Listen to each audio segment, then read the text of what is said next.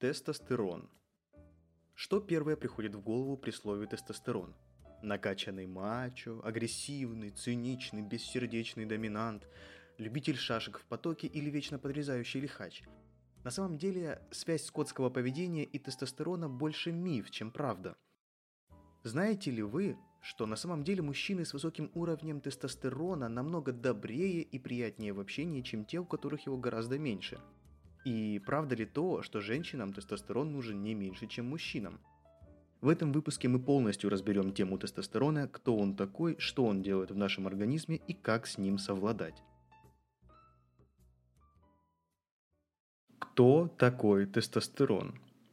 Тестостерон – это половой гормон. Гормоны являются химическими индикаторами нашего тела, то есть определяют, в каком состоянии находится организм.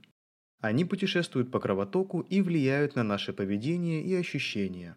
Тестостерон – половой гормон, преобладающий у мужчин. Он отыгрывает значительную роль в формировании мужественности и маскулинных черт характера. Его синтез начинается с мозга, посылающего сигнал в гипофиз, который в свою очередь передает его в яички. Последние же начинают секрецию тестостерона непосредственно в кровь.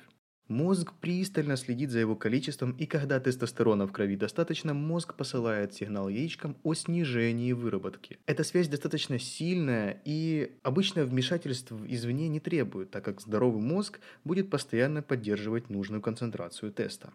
Чем занимается тестостерон?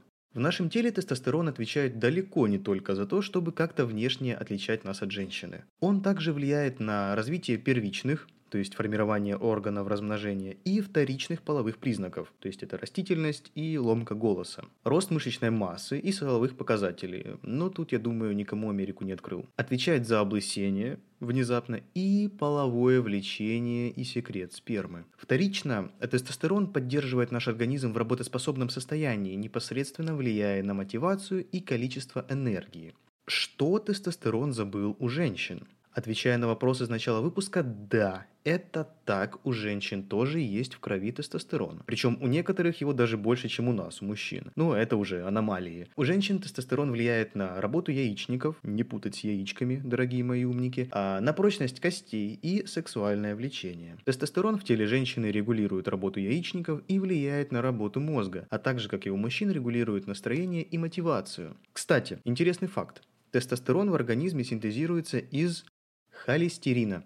Но не спешите хвататься за бургеры и жареную картошечку, потому что высокий уровень холестерина далеко не гарантия высокого уровня тестостерона. Что если тестостерона слишком много? Чрезмерное количество тестостерона явление нечастое. Считается, что именно это является причиной драк, насилия, бабничества и протискивания без очереди в магазине. На самом деле проблема в определении нормального уровня тестостерона и нормального поведения. Концентрация теста в крови сильно колеблется не только в течение всей жизни, но и на протяжении дня и зависит от многих факторов, поэтому сказать точно, что есть норма, очень сложно. В основном аномально высокий уровень тестостерона встречается у спортсменов, в особенности у тех, кто принимает стероиды, инъекции тестостерона и другие гормональные препараты. С одной стороны, ну что может быть плохого в высоком тесте? Масса прет, мышца растет, уверенность прямо из штанов вываливается, а энергии столько, что хватит отопить целую многоэтажку, а может даже и две. Но в реальности слишком много тестостерона в крови может вызвать такие проблемы, как э, проблемы с либидо, странно, не так ли? Проблемы с сердцем, акне, ну или простыми словами прыщавость, бессонница и перепады настроения. Но на самом деле, если вы не принимаете никаких гормональных препаратов, тренируетесь, хорошо спите и кушаете, то вышеперечисленные проблемы вам не грозят. А что, если тестостерона наоборот меньше положенного? В 2007 году в штате Массачусетс ученые провели исследование, которое показало, что с каждым годом средний уровень тестостерона у мужчин падает на 1-1,5%. Поэтому проблема пониженного тестостерона намного популярнее, чем повышенного.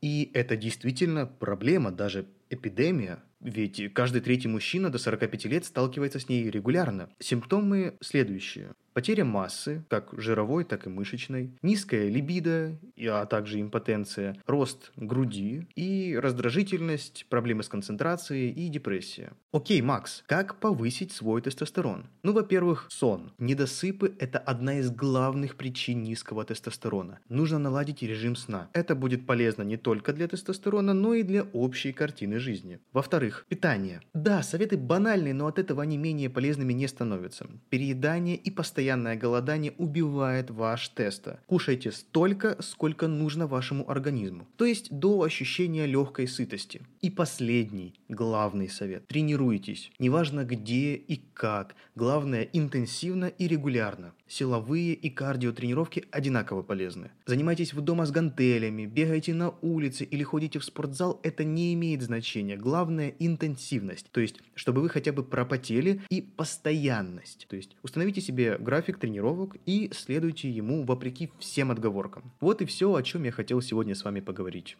Следите за своим тестостероном, тренируйтесь и становитесь лучше. Вы слушали подкаст «Кодекс мужчины». Услышимся.